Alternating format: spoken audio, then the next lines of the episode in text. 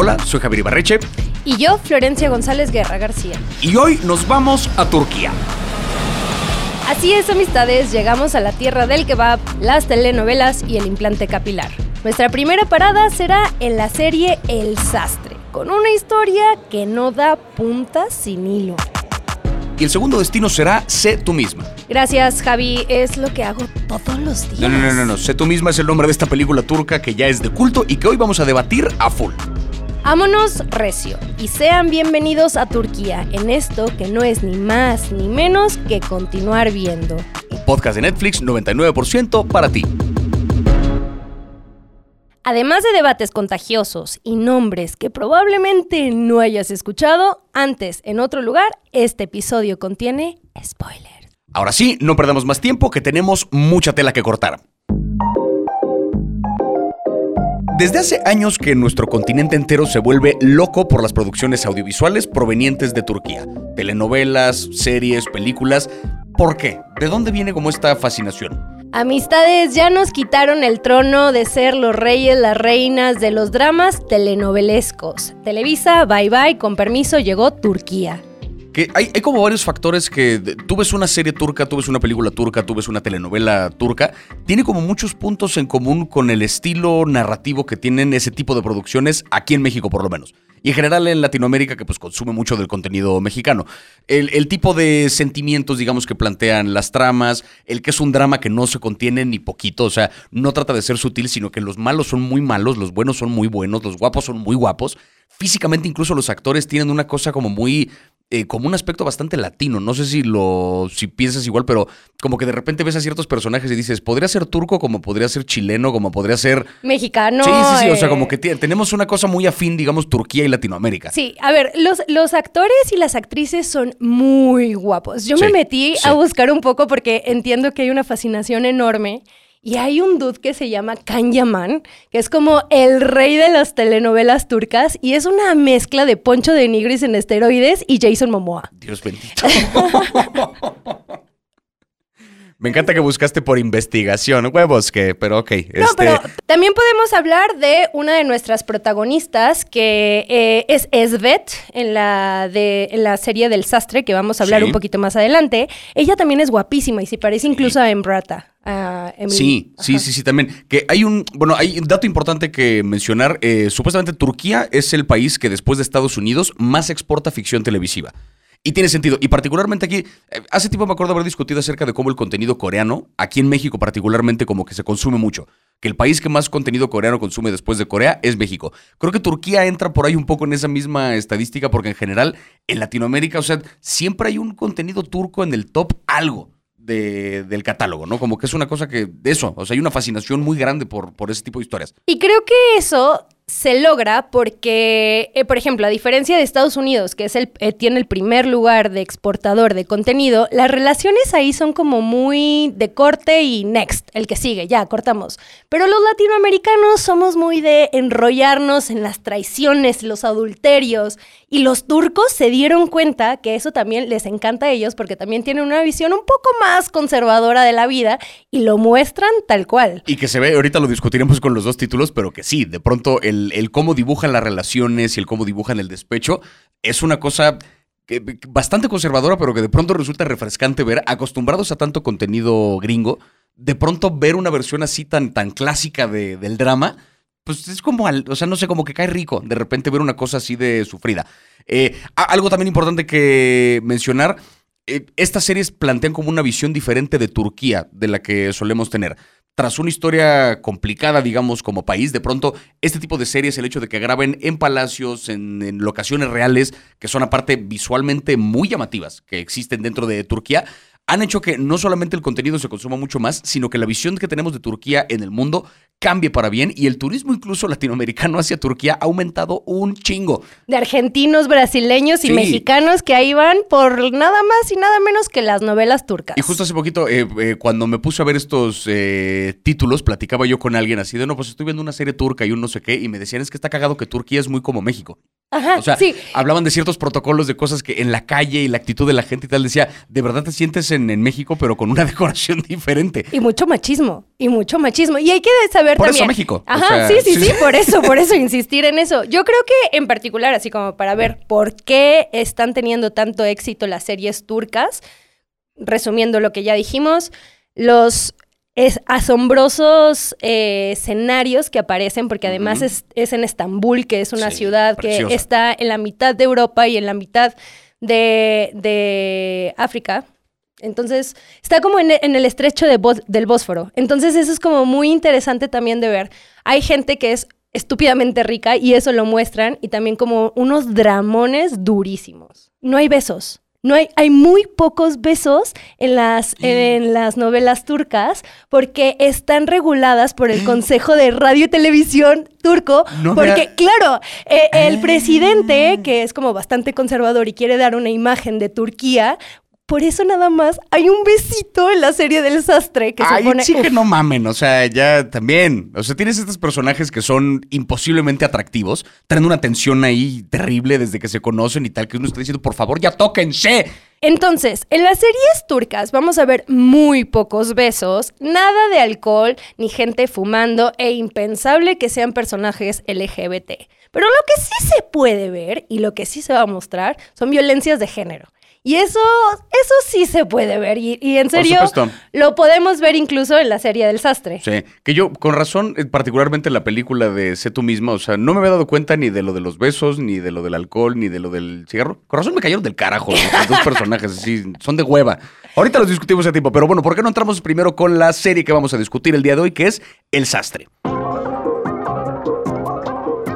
La serie del sastre trata acerca de eh, Peyami, que es un famoso sastre que empieza a armar, a coser un vestido de novia para la novia de su mejor amigo con la que se va a casar. Pero desde muy pronto, desde que arranca la serie, nos damos cuenta que tanto Peyami como su compa Dimitri, como Esbeth, la novia en cuestión, tienen los tres un pasado complicado y una bola de secretos que empiezan a salir a la luz a lo largo de la serie. Para empezar, y esto es la primera cosa, retomando un poquito lo que decías de violencia de género, cuando nosotros conocemos a Esbeth por primera vez, a la novia de Dimitri, la conocemos cuando Dimitri la saca de una caja. La saca de un baúl. Cuando le dicen, es que tráete a la novia porque le queremos tomar medidas para arreglar el vestido, él la saca de un baúl donde la tiene encerrada para que aprenda su lección de quién sabe qué chingados. Dimitri es un villano. O sea, desde el principio como que... Y esa fue una cosa particular que me gustó de la serie, que es el malo va a ser muy malo. O sea, no se guardaron ni tantito el... Dimitri te tiene, que caer mal, te va a caer del carajo. Y desde el principio, con todo, así... Y es que estas series a fuerzas te obligan a tomar partido de decir de qué lado estoy. Y del otro lado vemos a Peyami, que Peyami al principio, en las primeras escenas, vemos que hay un conflicto con su padre porque tiene un problema de... Pues sí, tiene un problema mental su papá. Entonces él se siente muy avergonzado de ser su hijo y lo está escondiendo. Al principio te empieza a caer muy mal Peyami, pero de Sí. pronto ves cómo es esta relación de amistad, y eso a mí es lo que me gusta también, que es una amistad entre hombres, y esa es la trama de la serie. Eh, pero también que vas viendo el desarrollo de Peyami, que se empieza a ser no tan hijo de puta como el Dimitri, que el Dimitri sí es como, ay, güey. Y Dimitri solo se vuelve más villano conforme avanza la serie. O sea, no... Ay, sí, pero es, es que hay Sí. una escena donde hay, es buen pedo con un perro. Hijo de su pinche madre, güey. Le va a dar un bistec al perro y a la morra la trae a golpe y golpe y es como, ay, no, güey, no soporto a Dimitri. Eh, eh, Eso, y que me gustó porque por un momento parecería, por el tipo de arco de redención que tiene Peyami, uno pensaría que a lo mejor le haría lo mismo a Dimitri. Pero no, y me gustó porque desde el principio queda muy claro que es el villano de la historia. Más bien tiene que ver como con un triángulo amoroso. O sea, tenemos por un lado la historia de Peyami, Dimitri y Esbeth, que tienen un triángulo porque Esbeth en algún punto se escapa de la casa donde vive con Dimitri y bajo una identidad falsa acepta un trabajo en casa de Peyami cuidando al papá. Que se llama Peyami, Mustafa. Que se llama Mustafa. En algún momento le dicen, si lo quieres cuidar, atente a nuestras tradiciones, te tienes que casar con él. Este pobre morrado, o sea, primero le hacen un matrimonio arreglado con Dimitri, escapa de ese lugar y luego le piden que se case con el papá de este otro güey. Ella solamente quiere cinco minutos donde no la quieran pinche casar con alguien. Y Estaría padre. Así, cinco minutos nomás, así donde no me quieran poner matrimonio con alguien más. Y además es una chava que nunca ha podido salir a la calle, que realmente la han cuidado muchísimo, toda su familia, todo el entorno alrededor, siempre la ha tenido muy cuidada, entonces no tiene a dónde ir y no tiene escapatoria. Y, toda la relación de Peyami con el padre, que es como la parte complicada de ese personaje, porque Peyami al principio se muestra como bastante más... eh, Ahora sí que en contraste con Dimitri, pues es un buen tipo, como que trata a Esbeth con mucha mayor gentileza, como que le escucha. eh, vaya, no deja de haber como esta visión patriarcal, digamos, de, de esta mujer así, que es como una escultura, ¿sabes? Que la usa para su vestido, pero hay como un trato bastante más amigable. Donde Peyami se convierte un poco en villano, entre comillas, es justo la relación con el papá que mencionabas ahorita, que genuinamente la vergüenza que su padre tenga, no queda claro porque no sé cómo... La serie lo maneja medio en un tono casi caricaturesco. No queda claro si es alguna enfermedad o si es directamente una discapacidad intelectual o si es un qué. Pero a Peyami le avergüenza totalmente la existencia de su padre, al grado que lo tienen escondido en un cuarto con paredes acolchonadas y lo tienen encadenado. ¿No?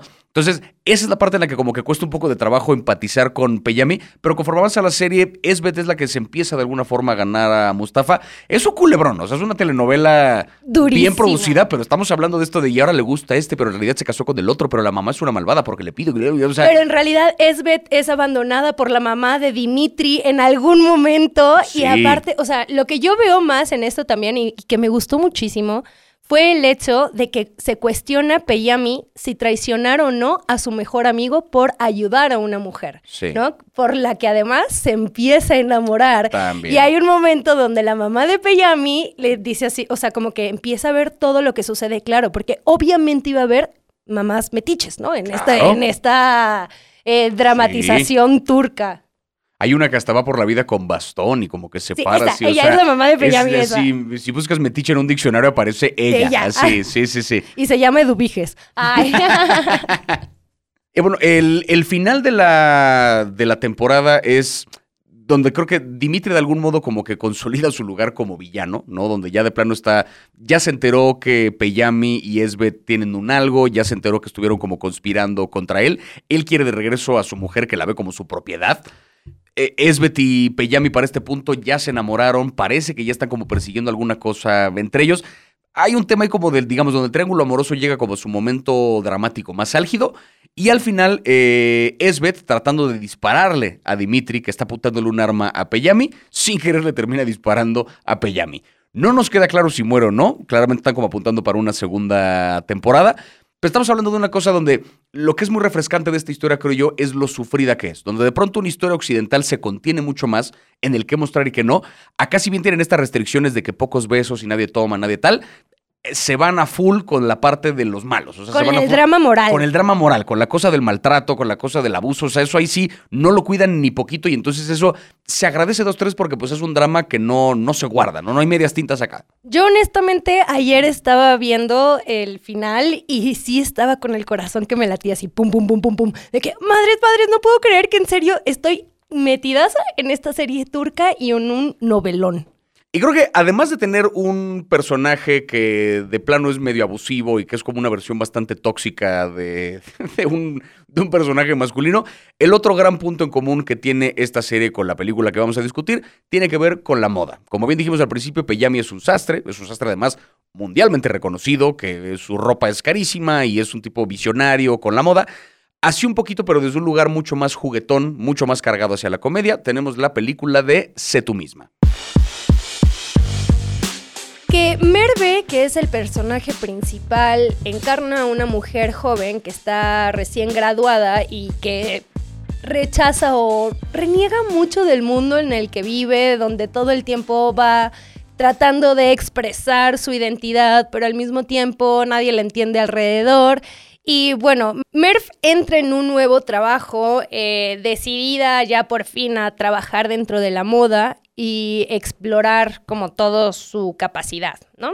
Y entonces vemos que se va enamorando eh, de el jefe, que claro, obviamente tenía que haber una relación de poder aquí, Por como supuesto. en la otra también, donde el hombre fuera, pues, tuviera una relación de poder ahí extraña. Eh, pero y entonces vemos que empieza a haber una situación súper retorcida porque este hombre del que se empieza a enamorar es el nuevo dueño del edificio del departamento donde vive y ahí las cosas se empiezan a poner turbias. Sí, que es de nuevo una suerte de triángulo, pero no como tal un triángulo amoroso, sino que tenemos por un lado la relación del jefe que se llama Anil con el pasado de Merve. Nos enteramos en algún momento que el padre de Anil eh, murió una vez que fue expuesto como el criminal que era. Contrabandeaba cosas, era ahora sí que vendía eh, objetos ilegales. La madre de Merve, que era periodista, lo expuso, aprovechó que él estaba enamorado de ella para exponerlo. Y entonces fue a raíz de esto que murió, perdieron la casa. Y entonces el propósito de vida de Anil, ya que se volvió un ser multimillonario con su empresa de ropa, es justamente vengarse de esta familia. Entonces contrata a Merve un poco en plan de manipularla parecería que es una coincidencia, pero no. Le invierte en la aplicación que Merve está diseñando junto con sus compas para poder tenerla cerca, la contrata en su empresa para tenerla todavía más cerca, para manipularla, para torturarla, a la par que pretende destruir el edificio donde viven y dejarla sin casa. Mientras que Merve, toda su misión es justamente conseguir dinero para poder comprar de regreso el edificio para que no la corran a ella y a su mamá. Entonces el triángulo aquí está cagado porque es entre Anil, Merve y el pasado de ambos. No directamente un triángulo amoroso con otra persona. Ahí digamos que rompe un poquito como esa esa parte de la comedia romántica donde no estamos en un dilema de con quién me quedo, no hay una segunda opción. Como que la relación amorosa se da luego, luego entre ellos dos. Más bien es el pasado de ambos el que se mete un poquito en el camino. Yo los odié a ambos, cabe aclarar. Los detesté. Me cayeron del carajo, los dos. Yo Merve la puedo entender un poquito más. Una mujer ahí descubriendo quién es, en qué momento entiendo por qué tú la puedes odiar en el momento. Pero pienso, o sea, ella lo que hace es tratar de desarrollar una aplicación y ese me pareció un argumento un poco bobo, la verdad. Porque sí fue como, intenta desarrollar una aplicación para salvar el, el, edificio donde vive y esta aplicación usan máscaras para poder interactuar con la gente, ¿no? Entonces, en principio, ya no solamente te escondes detrás de una pantalla, te escondes detrás de una máscara. Y eso a mí es lo que me parece como medio chafa, pero es el argumento por el cual sirve para que ellos dos se enamoren, ¿no? Y es una chick flick totalmente, y la verdad sí está, pues, eh, para disociarte un rato. Sí. Te voy a decir a mí la cosa particular que me cagó de ella. O sea, al principio no solamente tiene como esta cosa sobreidealizada de... Eh, de, de, que yo no quiero un trabajo en el mundo capitalista, yo quiero hacer algo de verdad, como diseñar moda. No mames, morra, diseñar moda. O sea, déjanos de tener contradicciones. O sea, sí, pero digamos, ¿qué, hay más dentro del, medio capitalista que diseñar ropa que vas a usar una vez y a la chingada? O sea, puede ser que... no, puede ser que no. Puedes romper ahí el, el upcycling, eh, puedes meterle buscando, diseño. No está buscando eso. Y la segunda cosa que me este cagó después es que de repente dice, ay, no tengo dinero, supongo que tendré que hacerme influencer. Ah, sí, de huevos. De la noche a la mañana voy a subir una foto y de repente ya soy popular. No, morra, no sé si de fácil, no sucede de un día para otro. O sea, Ah, Se me hace que tú eres el que pone esos comentarios de, ay, están criticando el capitalismo desde un iPhone.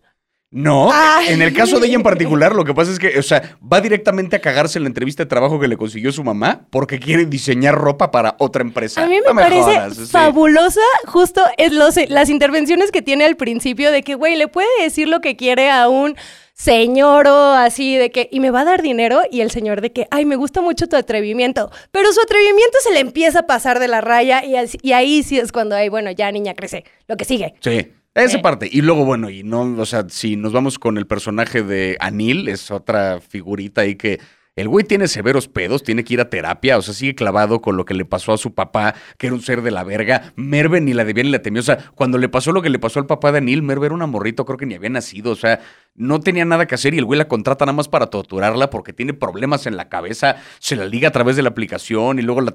sí, ese, ese raro, está muy chafa. honestamente se merecen los dos, yo diría. Qué padre, qué, qué bonita relación. Sean miserables los dos para siempre. O sea, yo los odié. La verdad, en este punto, o sea, yo entiendo que hay una, unas ganas de idealizar y por favor, romanticemos si queremos, no sean como Javier que dice, no, no romanticen, hay que romantizar el momento, hay que vivirlo. Pero bueno, Merv se la pasa romantizando todo, pero lo que neta no soporto es la relación entre la mamá y la hija. O sea, qué hueva de estarse... La, la, señora no se divorcia de su padre durante 15 años y es por esta razón que le quitan el edificio. Sí, que la mamá aparte también es bastante... es bastante terca. Porque en un momento cuando Merve es como, bueno, estoy desarrollando una app con mis amigos, cuestionable la app si tú quieres, a lo mejor este rollo de la máscara es como eh, de hacerlo más falso cuando el propósito de ellos es hacerlo como más verdadero, se puede cuestionar mil cosas, pero el hecho es que está desarrollando una madre que le puede dar dinero así real para poder comprar el edificio y salvar no solamente a su mamá, sino a todos los vecinos. Y la mamá todavía hace el arma de pedo, que es como, a ver, señora, deje de estar de huevona o sea, su hija por lo menos está tratando de intentar algo para conseguir, para conseguir la lana para salvar el edificio y usted se la está armando de pedo porque ¿cómo que hablaste con tu papá? Pues es su papá. Sí, pues no, no, mi orgullo, ¿dónde está? No le pidas Sí, sí, dinero. sí, o sea, como- Mejor me voy a quedar fumando en el sillón y ya está. Es un personaje súper, súper necio ella. Pero ahí donde creo que eh, una cosa interesante que no había notado hasta que mencionaste hace rato, el rollo de cómo no hay ningún tipo de representación así impensable LGBT ni nada por el estilo. Es muy curioso cómo el- la gran búsqueda de individualidad y de expresión de identidad de Merve tiene que ver con la ropa. Parecería como un problema que tendría a lo mejor un morro de 14 años. ¿Sabes? O sea, la cosa de quiero salir vestido así, no puedes salir vestido así porque tal. Como que se siente como un problema más infantil. El hecho de que acá Merve siendo ya una adulta, la mamá como que al sobre todo al principio, se la arme tanto de pedo por ponerse la ropa. De la mamá. De la es mamá. Que se- es que yo creo que ahí hay algo que tiene que ver con las joyas de la mamá, digamos que era su ropa, de su momento dorado cuando era periodista. Mm, y que por eso no se lo quiere prestar. También. ¿Sabes? Uno sabe que cuando sí puede prestar ropa y cuando Pero, no. pero justo es interesante que es, es la, digamos, ahora sí que eh, a nivel metafórico, o sea, mientras no tenemos un personaje que quiere expresar su identidad, por ejemplo, de género, tenemos un personaje que quiere expresar su identidad a través de la ropa. Y no lo dejan, y como que lo quieren hacer menos, pero descubre un escape en las redes sociales y encuentra que hay toda una comunidad de gente que celebra mucho esa identidad que de nuevo expresa a través de la ropa. O sea, no se meten directamente en un tema de representación LGBT, pero hay como un, hay un dejo de eso en el asunto de la ropa. Y el hecho de que ella esté persiguiendo ser diseñadora y participa en un concurso y demás, le suma también a esa parte. Pero me llamó la atención que ese es como el gran problema de ella al principio, ¿no? La expresión de identidad a partir de la ropa. Que al final es uno de los puntos en común que tiene esta película junto con la, junto con la serie. Y que sí es cierto, de pronto no, a veces hay gente que no le pone tanta atención, digamos, al asunto de la ropa, pero sí es cierto que es una expresión de quiénes somos. Y que hay un mercado súper grande, pero que además también hay, o sea, y lo voy a decir, yo sé que a ti no te parece muy superficial el tema de la ropa y de que cambiar el mundo No, no, otra vez. no, no, no. A mí no me parece superficial. Lo que pasa es que yo no voy por la vida pregonando que soy así de anticapitalista mientras me mama la Pero ropa. es que bueno, O hay sea, que vivir, o sea, vivimos en un mundo capitalista y bueno, hay que movernos dentro de ahí. No por vivir en ese mundo podemos no criticar, yo pienso. Sin duda. Pero pienso también que sí es un argumento pues muy medio joven, pero que también sí hay un montón de filosofía dentro de la ropa, de qué usar, de por qué, este, y que, bueno, lo expone de cierta forma, pero que también al final termina siendo un argumento chick flick de una morrita eh, saliendo de- recientemente de la universidad y buscando su primer trabajo y enamorándose, y así lo debemos de leer. Ah, sí, es una chick flick a final de cuentas. Sí, Ajá, sí, sí. telenovela Eh, ya, turca. A mí me sigue cayendo mal, pero sí. O sea, sí, sí, sí, sí. Siento que estas series turcas nos dejan parados en un momento donde a las telenovelas latinoamericanas nos hacía falta una actualización y nos ponen un poquito la, la vara alta, la competencia buena. Eh, porque pues como ya decíamos, nos muestran estas escenas eh, con gente muy rica, con aspectos morales eh, y también con pues gente muy guapa. Sí, y la falta de la falta de freno que tienen en mostrar una bola de cosas de, de drama, que de pronto Hollywood ya está como muy acostumbrado a censurarse a sí mismo, para bien o para mal, ¿no? Ahora sí que tiene sus ventajas y sus desventajas, pero sí es refrescante ver una historia que no se cuida en esos aspectos y sobre todo que nos recuerda que no estamos por encima de la telenovela. De pronto la hacemos menos y creemos que la televisión ya evolucionó. Sí hay series muy increíbles, sí hay cosas que le apuestan un lenguaje narrativo diferente, pero la telenovela es parte de toda una cultura. O sea, en Latinoamérica no podemos negar que la telenovela es como parte de, de nosotros muchas veces y no tiene nada de malo. No tiene por qué estar por encima o por debajo de ningún tipo de televisión. Es el tipo de tele que mucha gente le gusta y por lo mismo que existan más opciones, siempre se celebra. A mí me gusta mucho esto porque no pensé, en serio no pensé que una serie eh, donde por lo general lo ven más las mamás, eh, me dejara agarrada al sillón y decir, no mames, mi corazón, mi corazón. es que Dimitri es muy malo, güey, es que es muy malo, no me lo Dimitri voy a poder sacar terrible. de mi cabeza. Pero por lo mismo, bueno, ya eh, pronto estrena el 28 de julio la segunda temporada de El Sastre. Eh, dejó claramente con un cliffhanger el final de la primera. Yo tengo la teoría de que Esbeth va a tener que estar cuidando ahora un poco a... Bueno, Dimitri va a recuperar a Esbeth en ese momento porque pues le acaban de disparar a su único defensor. Pero yo sospecho que en algún momento Esbeth va a estar cuidando a Peyami. Sí, van a Junto terminar con el papá y, con- van a estar ese, ese, Sí, sí, Peyami, Mustafa y Esbet somos el team. Ah. Pues, Team no Dimitri, básicamente. Sí, el que sea, pero no el güey de la verga. Pero vámonos de regreso porque hemos llegado al final de nuestro viaje por Turquía del día de hoy. ¿A qué otro país les gustaría que viajemos en próximos episodios de Continuar Viendo? Corea, Argentina, España. Haznoslo saber en la encuesta de Spotify o en redes mencionando a Netflix Lat. Recuerde seguirnos para no perderse ningún episodio de Continuar Viendo, un podcast de Netflix producido por Posta. Nosotros somos Ibarrecha Javier. y Florencia Narra. Así es, ahí los esperamos. Mientras tanto, hasta la próxima.